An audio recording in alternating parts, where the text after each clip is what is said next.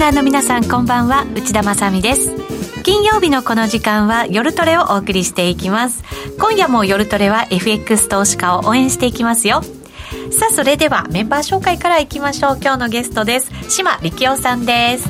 よろしくお願いします。よろしくお願いします。小杉団長です、はい、プライム小杉です。よろしくお願いします。お願いします。みやちゃんです。坂みやです。よろしくお願いします。ネット通じてノーディーですインターネットの奥地からノーディーです。奥地だ よろしくお願いします。さて今週は結構イベント盛りだくさんで CPI の発表があり、うん、FOMC が終わり、はい、そして昨日は BOE、えー、ECB スイス銀行も政策金利を発表してという1週間になりました。はい、はいえー、島さんに伺う前にノーディーどうですか？トレードイベントたくさんありましたが。私ちょっとやらかしちゃって CPI のあの、直前に、最近、あの、ロングやられまくってたんで、あの、手締まってから挑もうと思ってたら、うっかりを発動してしまい、1円とか2円とかのロスカットが決まってて、今週ちょっと傷んでます、また。ね、なかなかやっぱりこうイベントの時のトレードって難しいですね、うん、基本やらないですよね、うん、基本やらない耳が痛いはい、みんなやる派。ああその超反爆地が好き。でも違うんですよ。志麻さん聞いてください。私は手締まおうとしたんです。はい。ただ忘れただけ。あ手締まうのを忘れた。そうなんです。一番ダメじゃん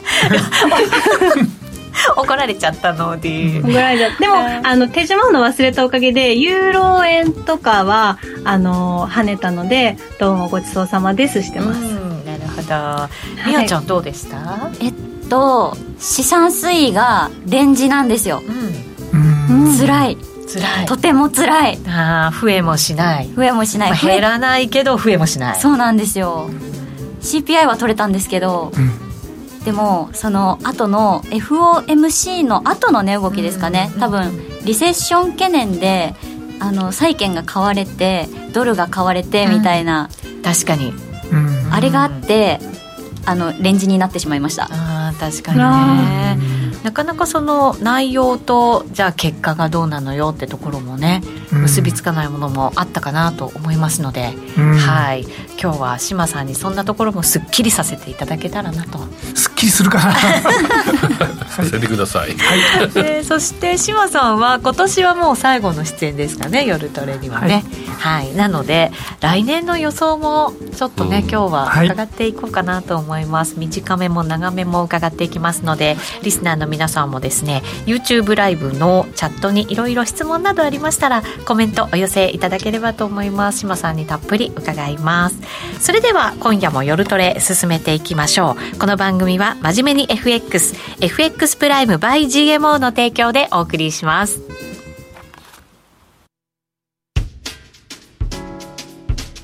お聞きの放送はラジオ日経です。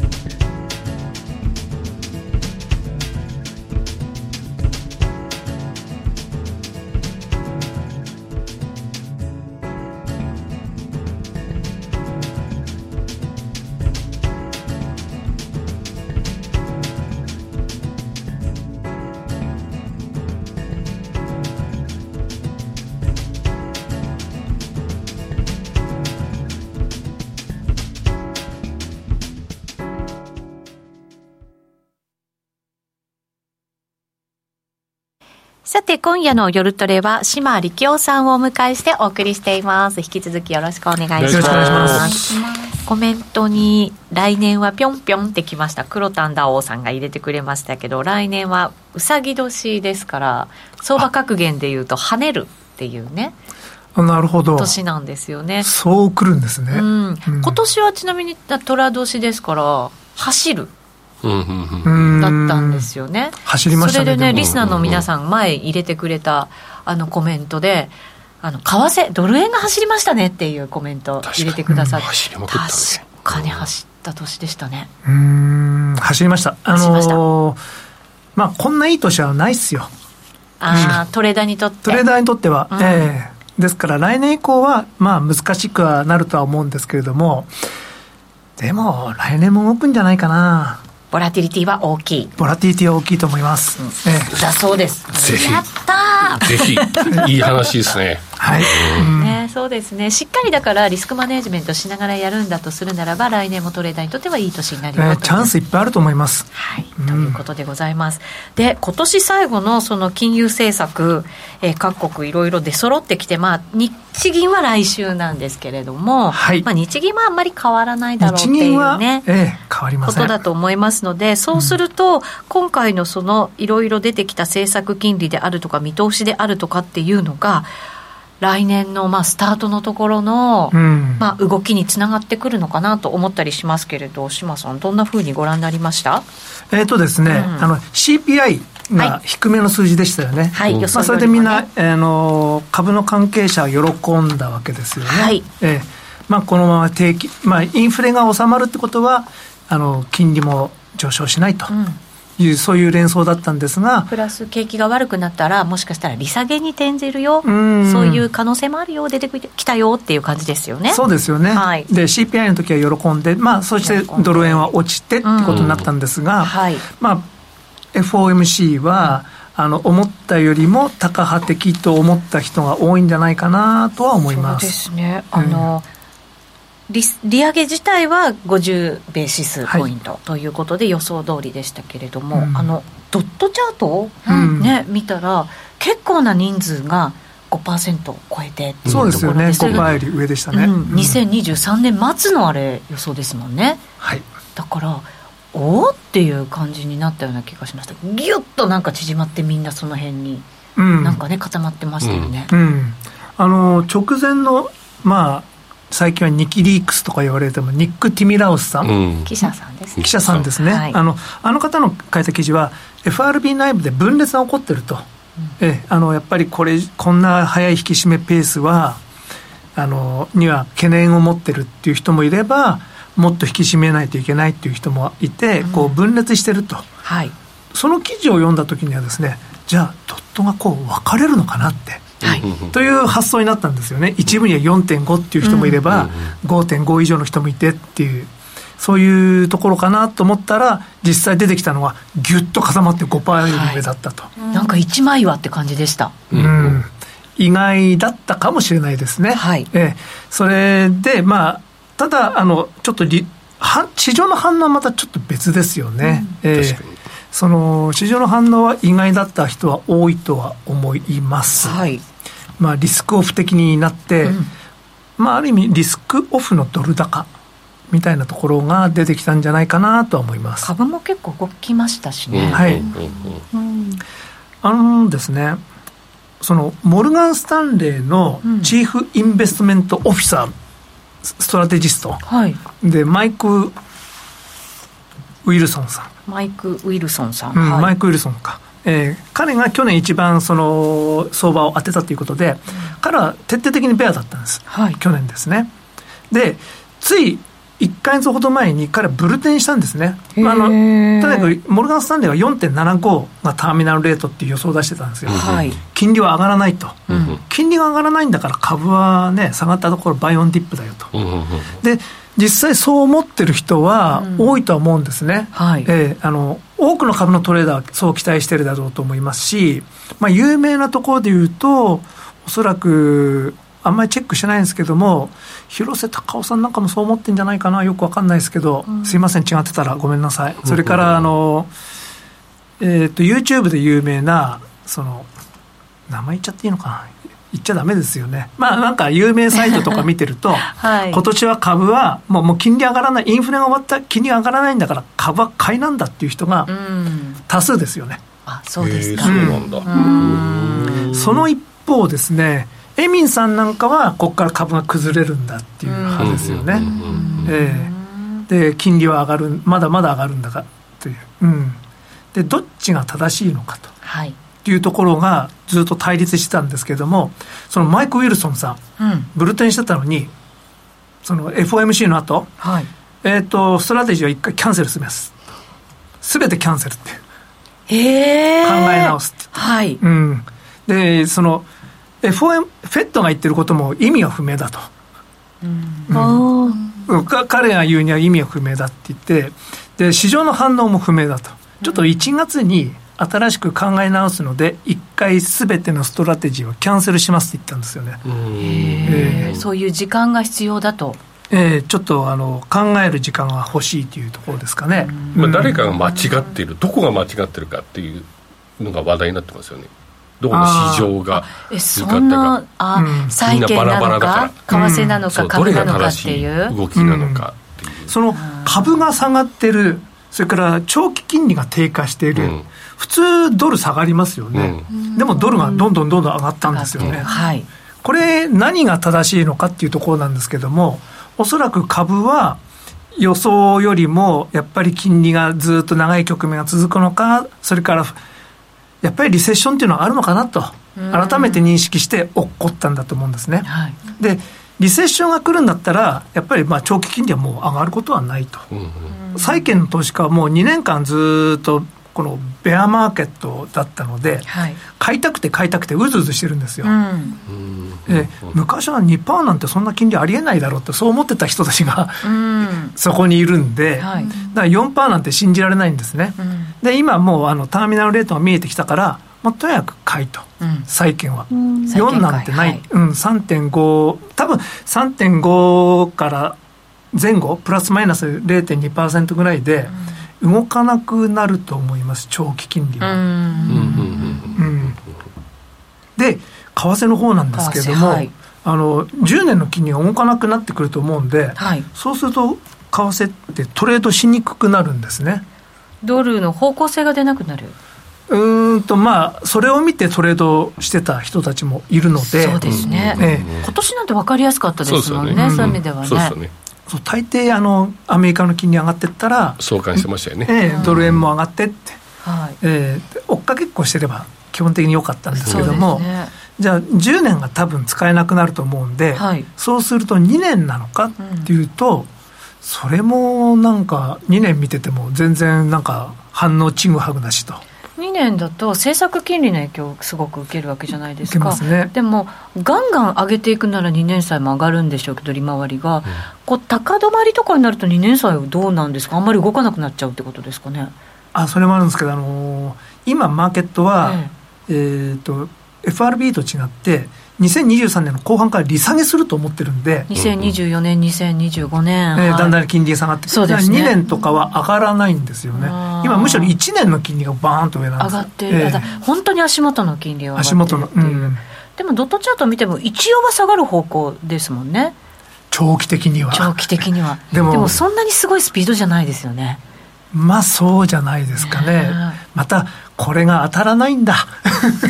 ドットチャートが？あそのだって1年ほど前考えたらですね。いやいやあのこんなに金利上がると思ってた人は誰もいないですよ誰もいないですよね、ええドットチャートもですねこういや多くの人の予想は2024年から利上げとか言ってたんですよ。22年も23年も利上げがないって最初は言ってたんですよ。あずいぶん前に？ずいぶん前ですね。コロナのその直後ぐらいはですね。あそれがだんだんあのなんかちょっと違うんじゃないっていう雰囲気が出てきてそれでもパウエルさんがいやいやー一時的だ。一時的だってずーっと言っててけれどもだんだん一時的じゃないかもしれないとか。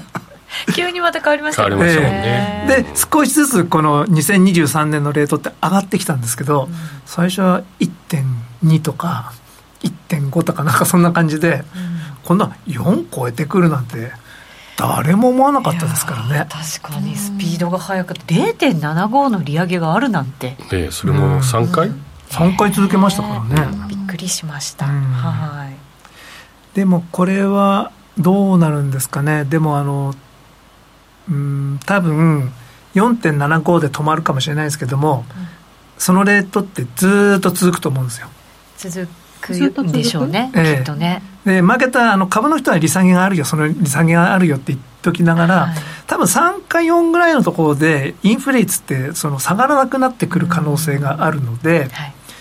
えーと、為替市場はどう反応していいかっていうのと、ここはまた難しいんですけど、はい、多分だってそこに5%あるんでしょ、うん、買うしかないんですよ、ドルは。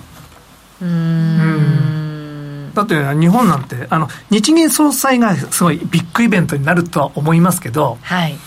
まあ、新しく変わるか。ら、ええ、で適当にこう政策も調整されてその時には話題を伴ってこう円高に行ったりとかすると思うんですけどもでも結局ちょっといじってもあんまり変わんないよねっていうところに話が戻ってくるので、うん、えー、結局日本ってどこ探しても金利ないのでそこに5%があったら、うん、結果金利差あるわけですもんね、えー、そこが縮まることは来年はね。チャンスだと思うんですよね、うん、でちょっとアゲンストに行ったとしても2年待てば10%だった3年待てば15%だってまあ、福井なんてもっとあるんですけど、ねうんうん、スワップポイントがすごい魅力的に感じちゃうんです、ね、そう魅力的に感じ安定した高金利、うん、置いとけばもらえるんですもんね、うん。うん、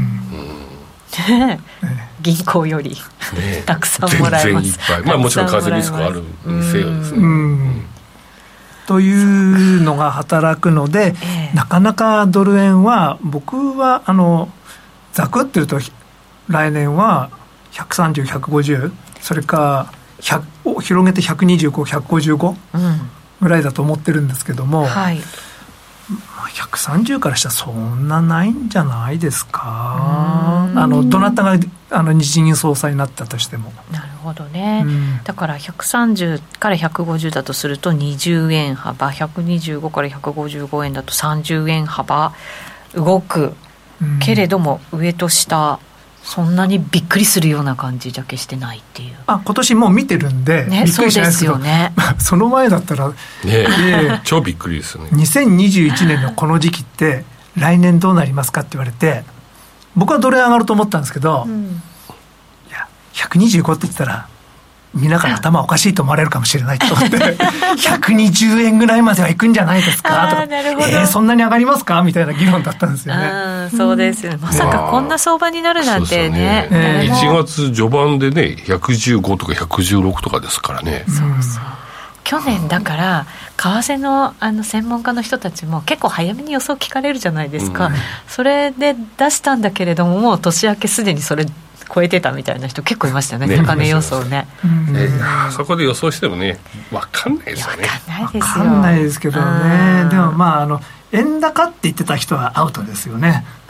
まあそうですよね。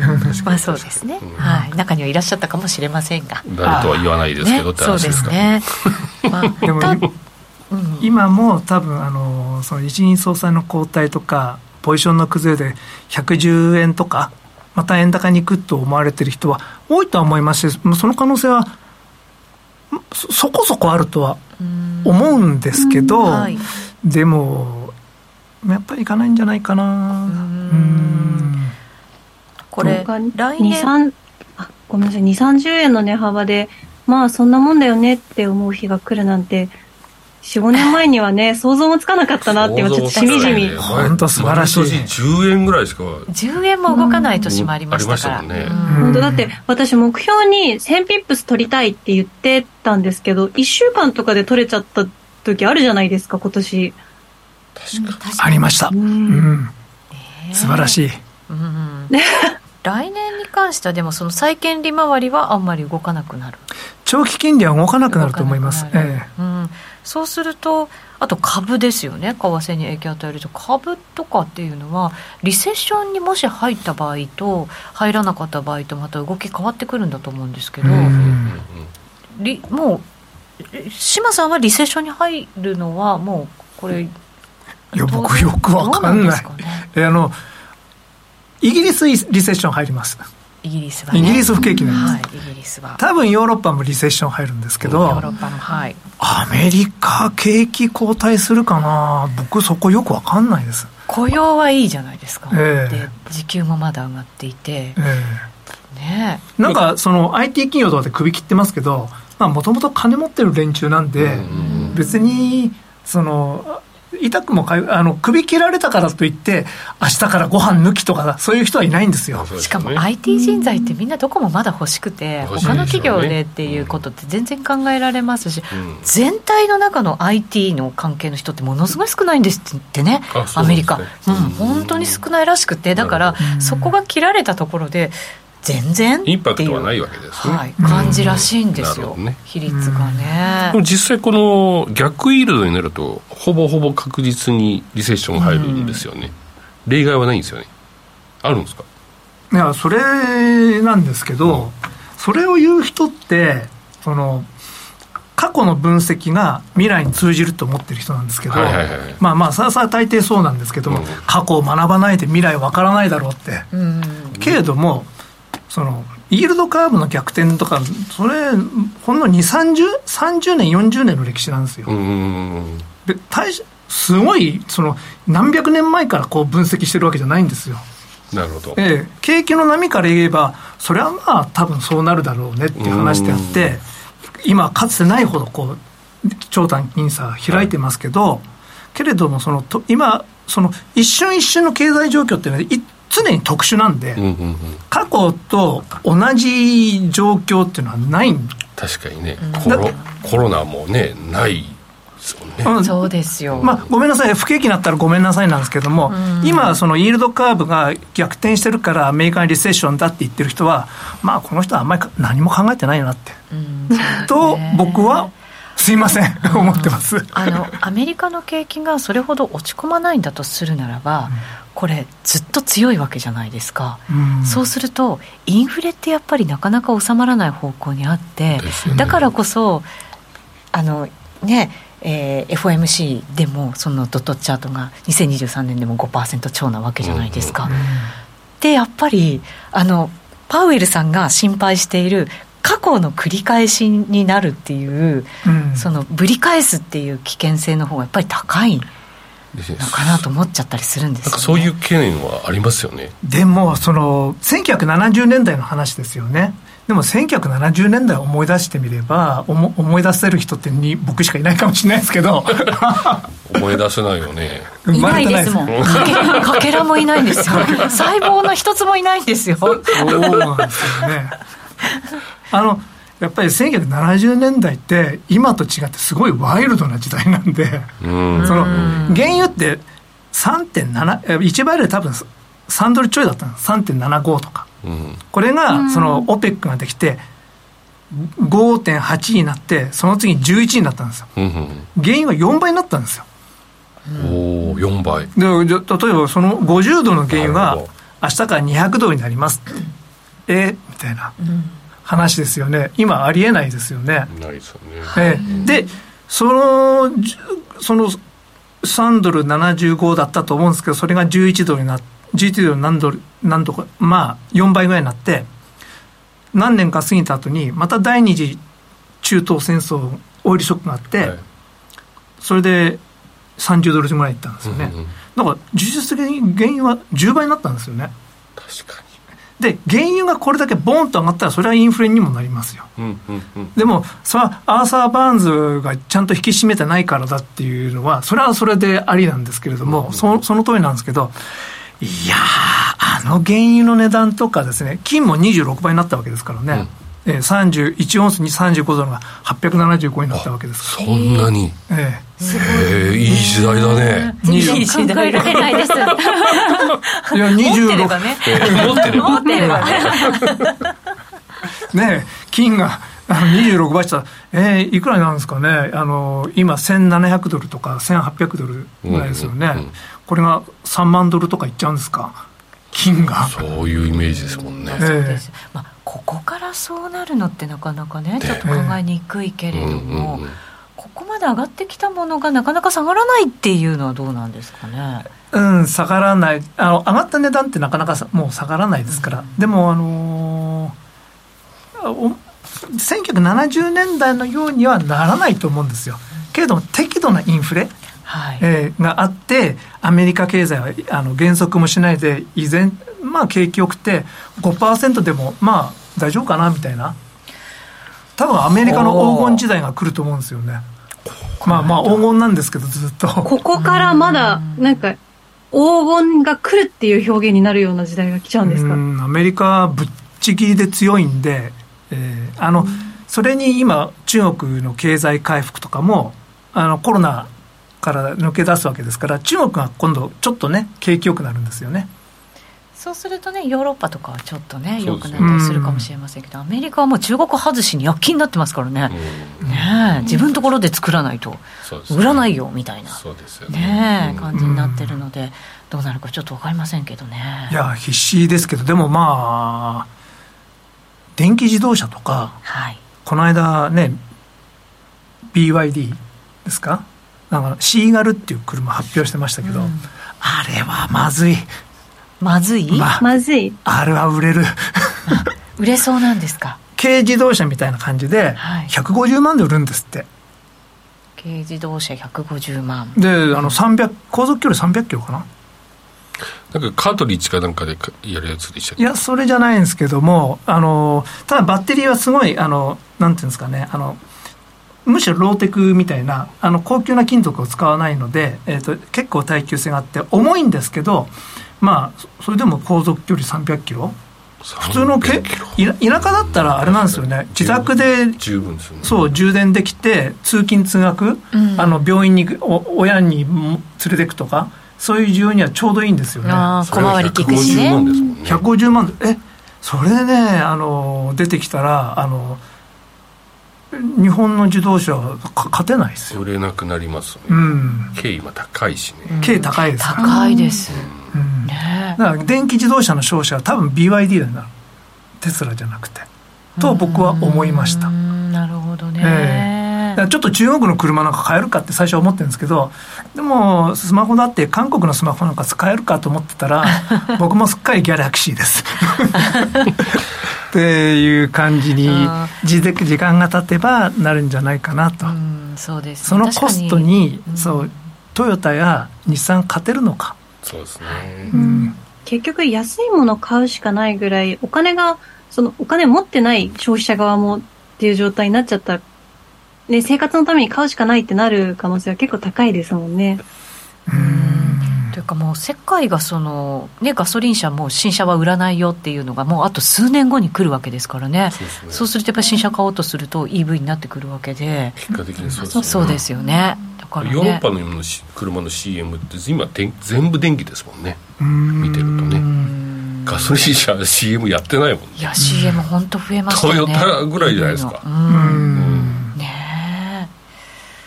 そうですか。うん、まあ、す、すいません。あの、そうなってくると、うん、やっぱり、円はやっぱり厳しいかなと。うん。やっぱり、その貿易収支来年も、やっぱり赤字が続くと思いますんで。それはまだエネルギー高もまあ、でも70ドル80ドルぐらいでずっと多分落ち着くんだと思うんですけどつまりもう貿易収支はこの水準であれば、なんか輸出ドライブがかかって、あの結構いいとこまで行かなきゃいけないのに、ドライブがかからないんですよ、日本は。工場がないんで。あ国内に？国内に。うん。という。多少ね、戻ってきたとはいえ。うん。うん、しかも、円安ですからね。うん。もっと普通なら戻ってくるんでしょうけどね。ねそうなんですよね、まあ、あまり報道されてないからわからないんですけども、戻らない理由があるんですよね、きっと。うん、確かに。あの確かに円安で人件費は安いけれども、必要な人材が集まらないとか、はい、税制がちょっと面倒くさいとか、うん、そうですね、またね、増税、法人税するっていうことですから、この先ですけどね、うん、まだまだね、うん、そうなるとなかなかやっぱりね、戻らないやっぱりドル買っておかないといけないのか。でもね突っ込んだらやっぱり皆さんやっぱり買えなかった人たちがね出てくるでしょうしね。まあそうですね。はい。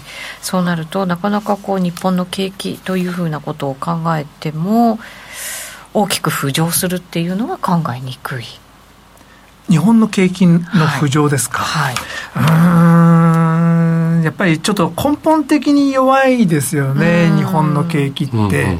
えあのこの間、岸田内閣が経済対策出したんですけど、はい、すごい金額でしたよね。うん、えー、あのそのね価格をこう抑えるための政策が多かったんですけれども、はい、でもあんなでかい経済対策をやりながら同時に増税っていうのはよくわからないんですが、うん、あの僕らには突然出てきたように見えるけれども自民党の中では内々でなんかもうなんか何年も前から決まってたんじゃないですかね、きっと。うん。まあその中の権力闘争とかもあると思うんですけどね。わからないですけれども、うん、報道されてない部分が大きいと思います。はいということで島さんの来年の予想ですがドル円に関しては130から150もしくは125から155あたりでということ。ということですね。でドルは引き続き強い。そしてアメリカの景気は引き続きそんなに落ち込まない可能性があるよ。というのが予想ということですね。後半まだまだあの BOE ECB もありましたので、はい、そのあたりも含めて幅広く伺っていきたいと思います、えー、それではその前にお知らせです。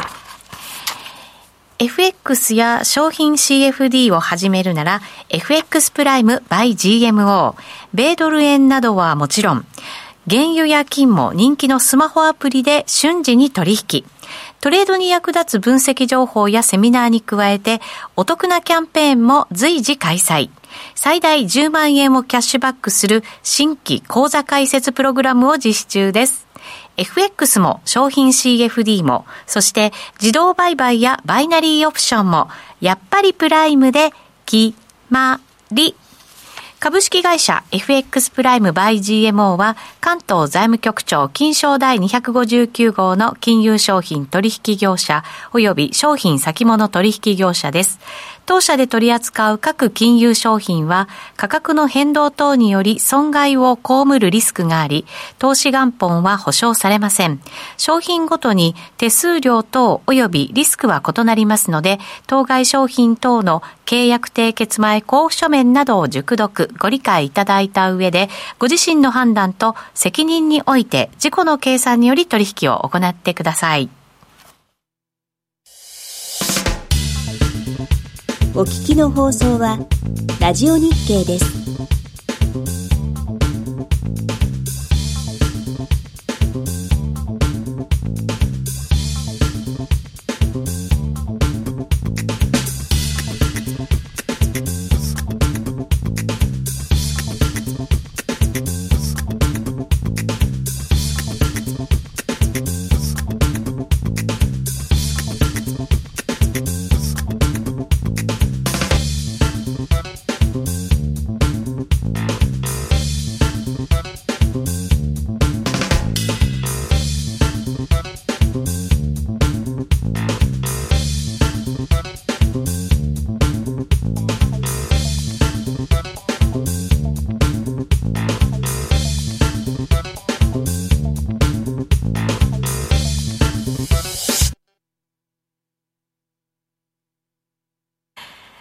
て今夜の夜トレ島さんにお話伺っています。引き続きよろしくお願いします。いつもあの「決まり」のところで皆さんコメントにも「決まり」って入れてくれてそう。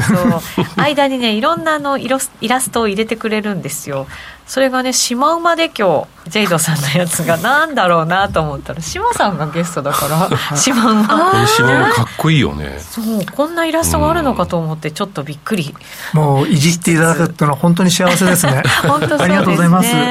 今日もねたくさんコメント頂いてますのでまた後ほどいろいろ取り上げていこうかなと思います。すいません。たくさんすぎて目が走ってないです。はいまだまだお待ちしております。さてさて今週はえっ、ー、と EC ECB もあって BOE もありました。そのあたり、はい、0.5%の両方とも利上げでスイス中銀も0.5でしたよね、はい。あの、はい、スイスの方は、はい。あの0.75っていう噂もあったんですね。ええ。うん、えっと GS とかそう予想してたんで、えー、もしかしたらっていうのがあったんですけど、0.5でがっかりでした。はい、あのスイス中銀は年に4回しか会合ないんですね。そうなんですよね。えー全然働かない人たちですよね。でも4回ってことはあと2回はないってことなんで2か月は。1月も2月もなくて次3月ってことですよね、その間にその2月に ECB、これ0.5やるってもうラガルドさん言ってますし、ラガルドさんの高羽振りには驚きましたね。びっくりしました、私もそうびっくりしました。なんか鳩のイメージが強かったんですよ。なんかなんかこう言ったらちょっとあれかもしれないですけど、あの、お母さんみたいな 優しさが、あの、ラガルドさんからいつもにじめ出てるなっていうのを感じていて、えー、だ。だからすご、ものすごい優しい方だから、結構ハトなのかなっていうイメージだったんですけど、あの、昨日の ECB 見たら、もう、ガンガン強気、ガンガン強気で、すっごい驚いちゃいました。だからそれほどの理由があるってことなんですよね。そうなんだと思います。あの、ね0.75の利上げの指示が3分の1いたっていうふうに書いてあの報じられてましたよね、はい、えー、やっぱりだんだんその勢力図がやっぱりそのインフレに対してちゃんとやらないといけないんだっていう人たちが強くなってるからじゃないですかね。そうですね。エネルギーの影響はアメリカよりもあるわけですからそれだけやっぱりそのインフレってものに関しては ECB の方が深刻なわけですよね。うんあとあそこちょっと半分社会主義なので、はい、そのインフレ率に応じて公務員の給料が自動的に上がるんですね。あそういう仕組みなんですね、日本もそうすりゃいいのにって。なるほど。いやもう自動的に。我々も上がってくれるとねねそうなと思いますけどね、うん、そうなんですよね、えー、あのーなんかその政府の話聞いてると春闘にかけるとかですね、はい、なんかこうお祈りしてる感じじゃないですか。ちゅうかもう春闘とか知らないよね。春闘わかります。ああの分かるんだ。ベベアとか知ってる？あでもそれは分かんないですよ。なんか春闘は知ってるんですよ。ベースアップのね。春闘。なんか会なんか会社に勤めてた時に。春闘期間みたいなのがあってへえなんかこの日は残業しちゃダメって言われて。経験があるんだ。あります。おなるほど。強かったんですね。ねえ。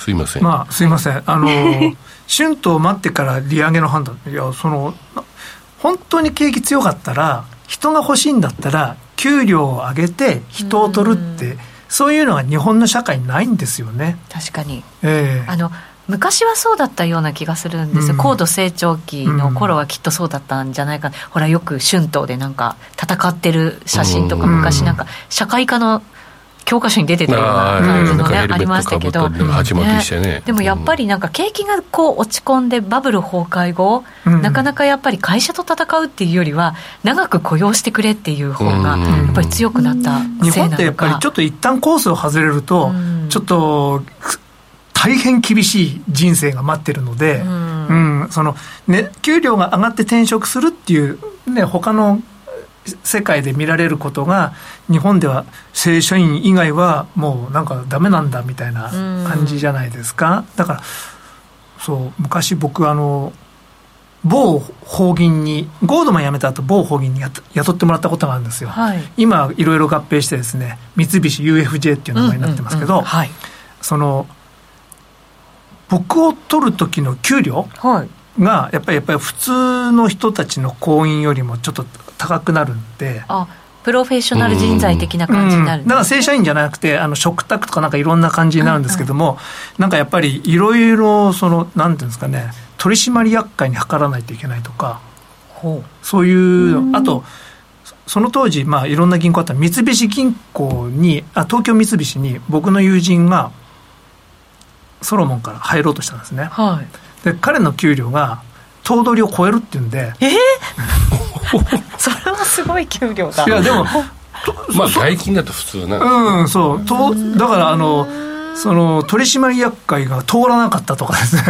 へえそらね通らないかもしれない、日本企業だと。うん。でもそういう風土なんですよね、でね。でも僕その最近伊集院静の道草先生っていう本読んだんですけど、はい、あの日経でもけ連載されてたんでまあすいませんね超脱線しまして全然大丈夫ですで夏目漱石がそう松山の中学校に、こう東大を卒業して教師として教えに行くんですね、はい、その時の給料が80円って話だったんですよ。80円。はい、80円。まあ、あの、よくわからないかもしれない。うんえー、けれども、その、その80円ってインパクト的には多分数千万なんですよ。へえ。だから昔は、末は博士か大臣かって、博士になったらすごい幸せな生活が待ってたんですよ。うん。で、その後、あの、熊本の学校に行くんですが、80円から100円で。おおさらに。増額されて。うん。うんすごいアップですね、うん、そう昔はそういう日本もそういう世界だったんですよなるほど、ね、クラーク先生呼ぶためにすごい怠慢はあ払いたわけじゃないですか本当に必要だったらお金を払う文化だった、うん、当時は。公的なものでも。うん。なるほどね、えー、でも今あの人がいくらでも社内に余ってるんで、はい。うん、本当に使えるかどうかわからないけども IT 人材が足りないからお前やれとかってえ？ってキーボード叩けないんですけどとかっていう人がこうなんかエクセルとはとかいう本読みながら一から始めるわけじゃないですか あのそういうあのそ確かにはそのその某あの法義に行った時にオプションのシステム作る人がいたんですね、はい、でオプションのシステム作るっていうのはあのそのそういう人材を雇ってきていやそりゃそうです。専門的な知識がないと無理そう、え。そうそうそう。あの雇ってくればまあなんか数億ぐらいで雇ってきてやればすぐまあ綺麗なのはバーンとできるんですよ。けれども一から自分で作ろうとするんですよ。そのコンピューターの知識のない人がで DOS とかっていうなんかすごいコンピューター使ってるんですよね。でパンチに打たれてるんですよ。デルタとか。あなたのデルタはとかつって。だからその全体のシステムのポジションが出てくるときにはもう朝からあの明日までかかりますとかそういう世界になってしかもパンチコードでボンボンボンボンとか。ん？とかって。その一から作ろうとするその文化、はい。うん、社内でねそう、うん、それはどうかなと思いましたね、なんかすごいパソコンを使いこなせる知識を蓄えるまでに3年経っちゃってすごいパソコンが型落ちしてそうって思います。技術の進歩早いですからね。しかもドスだ。もうね。そこ自体が変わっちゃいますよね。根本がね。はい、うん何の話してたんでしたっけ？人材の話か、うん、そう なぜ給料が上がらないかっていうところででも、まあ、ヨーロッパは上がっていくそうあの自然インフレ率に合わせてあの給料が上がっていくんで、うん、政府も困るのでそのインフレを抑えないといけないんですよ。なるほどね、うん、負担が大きくなっちゃうわけですね。うんそういうのもあってでしょうけれど今回はその利上げが、えっと、0.5でしたから、えっと、利上げのペースが鈍化したようにそれだけ見るとあれですけど、うんうん、ただなんか ECB も私たちが考えているよりはもしかしたら利上げもっとしていくっていう方向がなんか現れたような感じはしますよね。そうですね、ね、あの一応あのイタリアの債券が暴落しない仕組みも一応作ったので、はい、そういうこともありますからあの利上げしていけるっていうことになったんじゃないですかね。そうですね、えー、プラス来年の3月からあの資産買い入れプログラムの、ね、はい、保有資産をこう削減していくっていうことなので、えー、そっちでもやっぱり引き締め方向に持っていくよ、ということですもんね。そうですね、はい、でヨーロッパはそうなった、はい、アメリカは金利はもともと高いと。うんでスイスも利上げした。スイスも利上げした。そうすると日本がどうしても消去法で残ってしまうんですね、うん、昨日のドル円の上昇はそういうところもあったのかなっていう気も。なるほど、えー、でもなんか今週のいつでしたっけ？なんか中頃でしたっけ、うん、なんか夕方になんか日銀が来年の、ね、はい、なんか来年の政策についてレビューやるっていうニュースヘッドラインが出て円高に一気に傾いたまあ戻ったんですけど結局。あれがすごい気になって来年どうなるんだろうってちょっと、うん、ああのやっぱり AI がトレードしてるっていう部分もありますし、あと向こうもトレーダーどんどん変わっていくんですね、だから昔日本のことをよく知ってたトレーダーもいなくなってえーと、例えばスイスが利上げしたら日本も利上げすると条件反射的に思ってしまう人たちが今トレーダーにいるんですよ。うん、だから日本は利上げそんなできるはずがないっていうのが、あの分かってない人がいっぱいいる。世界に。あれ？おかしいじゃん。日本なんで利上げしないのって。ね、しかもなんかああの日銀のレートチェックとかって結構こまめに行われていて何もない時も、うん、だけどそういうので AI が反応しちゃう時とかってある、うん、だからなんかそういう会合があるとかだと、うん、AI が反応しちゃったりわからない人たちがうんって思って円買ったりとかっていうことになるのかもしれないですね、まあそういうところが今年はちょくちょくありましたよね。あったと思います、さっさみたいなね。さっさ。あれ？じゃあ来週とかも日銀なんか期待外れだなって言ってまた売られちゃいます？円。あ、期待外れだなっていうのも織り込まれてるんで。でも、まあ、黒田さんね4月までですよね。貴重なんですよ。黒田さんがいる間はあの日銀の時に波乱が起きないっていうのは分かってるんで、えー、できるだけ辞めるまで黒田さんを利用したいなっていうのがありますよね。トレーダーとしては安心してそう。トレードができるっていう。そう。政策には賛成してるわけではないけれども黒田さんのおかげで稼がしてもらいました、うん、ありがとうございますっていう気持ちは、多くの人は持ってるんじゃないですか、ね、多分黒田バズーカーもありましたしね。そうですよ、長いねこのあのずっと勤められた期間考えると本当いろいろね、ありましたけど、うんただね、この前の会見でも、今後2、3年はないですよみたいな金融政策動かす、自分じゃないのに言っちゃったみたいなね、ところも面白いなと思いましたけど、まあ、そうでしょうね、できるような状況にないというのが日本なのかもしれませんけどね。昨日の午前中ぐらいにニュースでちらっと出てたのがあのドルコールの買いがまた増えてきたみたいなそうなんですか、話が出てましたね。でその時あんまりまだまだドルあんまり反応しなかったんですけどそこから ECB のきっかけにグワーっていっちゃったんでそういうのも追い風になったのかなみたいな。で揃ってどうですかね？方向性これから固まってくる感じってありますかね？あの政策あの、はい、この中で、はい、あのイギリスみんな0.5なんですけどイギリスが一番弱ってるなっていうのは明らかに分かりました、声明文がハト派的だったので。そうですよね。今回0.5ポイント上げてきました、うん、で、えー、政策金利3.5%となったわけですけどえっとそのえっと委員の人たち？うん、MPC メンバーですよね。そうそうそう。2人が据え置きそうなんですよ、ね、あれびっくりしました。そうそう私も据え置きがいたかと思って。あまああの人たちは前回も据え置きだったあそうなん。結構、うん、なんだろうあの FOMC だとこう FRB はギュッとなったじゃないですか、うん、だけど BOE ってすごいやっぱ縦長な感じの予想ドットチャートにすると、うん、あの一番上0.75の人もいたし、据え置きもいたしっていうやっぱそう意見が割れてるわけじゃないですか、うん、それってやっぱりとっても難しそうだなと思っちゃうんですよねトレーダーからしても、いやでもかえって羨ましいですよね。羨ましい 羨ましい？あのちゃんと機能してるんですよあそこでちゃんと議論してあのみんなで考えてるんですよね、で日本っていうのは総裁の考え方と副総裁の考え方、これでおしまいで残りは付録なんで。うん、なあの あの人たちは何言ってても関係ないんですよ。あずっと反対してる人もいればずっと賛成してる人もいて。でその各産業から代表してて金融の専門家じゃない人も入ってくるんですね。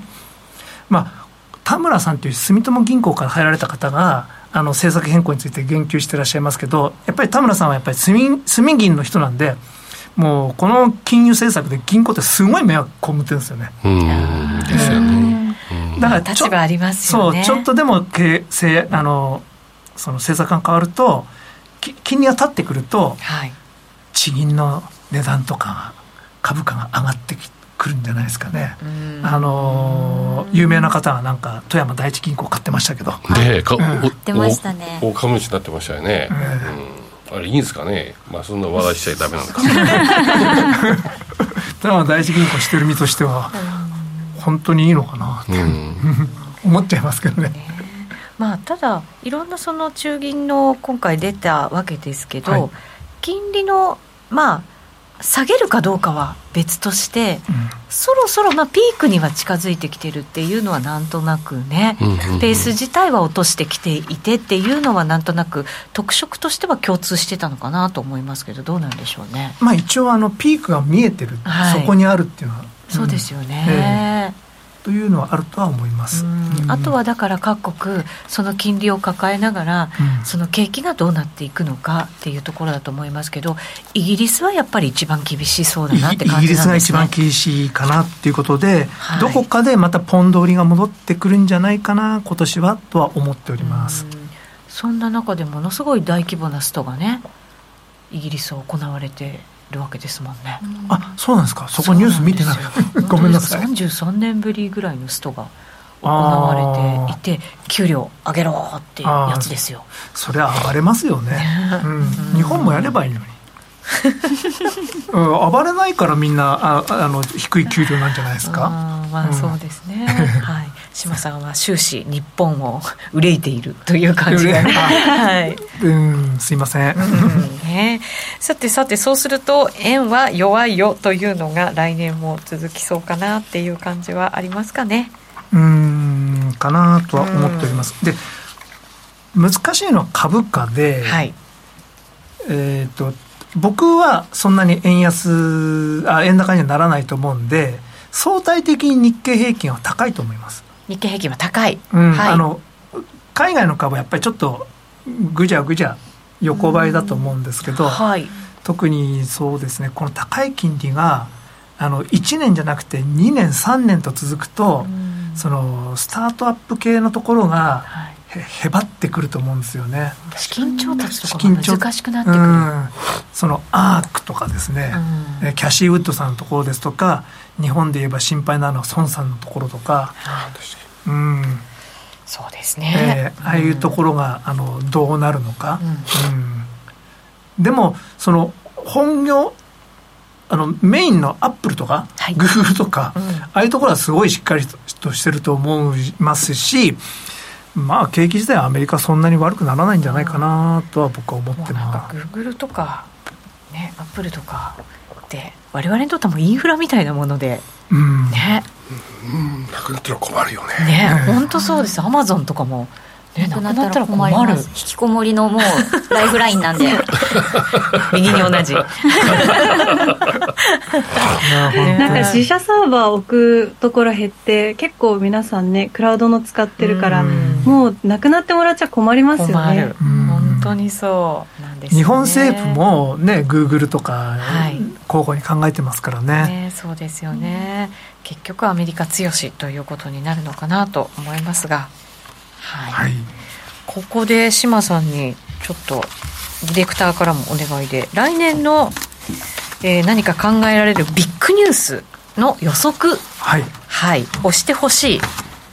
えっとビッグかどうか分かんないですけど、はい、いやそれは戦争の話とかそういうのを言い出したら、まあ、いくらでもなんか大げさなこと言えるんですけど。でもだって今年だってねやっぱりロシアとウクライナがっていうのって、なかなか我々に一般市民にとっては想像できなかったですよね。ですよね、えー、ずっとウクライナの周りにこうロシアの軍隊取り囲んでる、それは知ってるけど、はい、だからといって本当にやるか？って。そうなんですよね。えー、ありますか？そういう予想が。いやそういう予想は、あの軍事的にはないんですけど、そのそうですね。日本の政局がやっぱりすごい自民党内の、はい、その政あの権力争いが非常に過激化してるなっていう感じはしますね、あの岸田さんがねやっぱり総理大臣になった時には、もうここから安泰だ3年はみたいなことねうんうん、言ってましたけど、うん、最近なんとなく危うい感じの話ってね出始めてきてる感じもありますしね。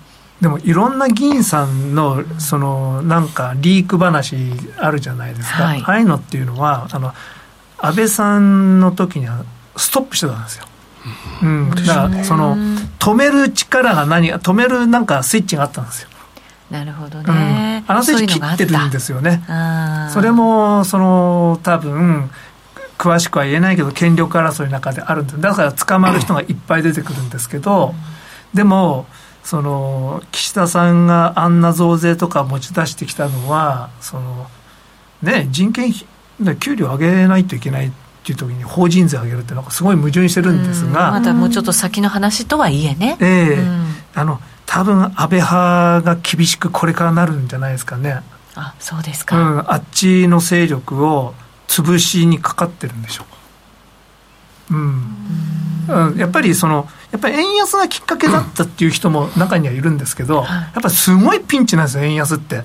国が消えるかもしれないんで。そういうことを思ってる人いないですから日本に。そういう話は島さんからしか聞いてません。いやあの 吹っ飛ぶかもしれないですよ。でもそれを喜んでるあの宣伝してる人があのいるわけじゃないですか、ね、危険な人たち、うん、あの昔日本を戦争に持ってったような人たちと同じグループに 似てなくもないんですけど、あのね、昔高橋是清は2.26事件で暗殺されましたけどもそれは軍事費を削ったか抑えようとしたからだ、うん、でも国の財政なんて国が負けたら関係ないじゃないかってここでね軍艦作らなかったら日本はなくなるんだからっていう理屈でまあそういうことがあったんですけどもまあちょっと今その財政赤字いくらでも膨らましてもいいっていう人が政権の中枢ので力を持ってるのでそれが円安の要因なんですけれどもあのそそれ構わないっていう雰囲気になってますよね。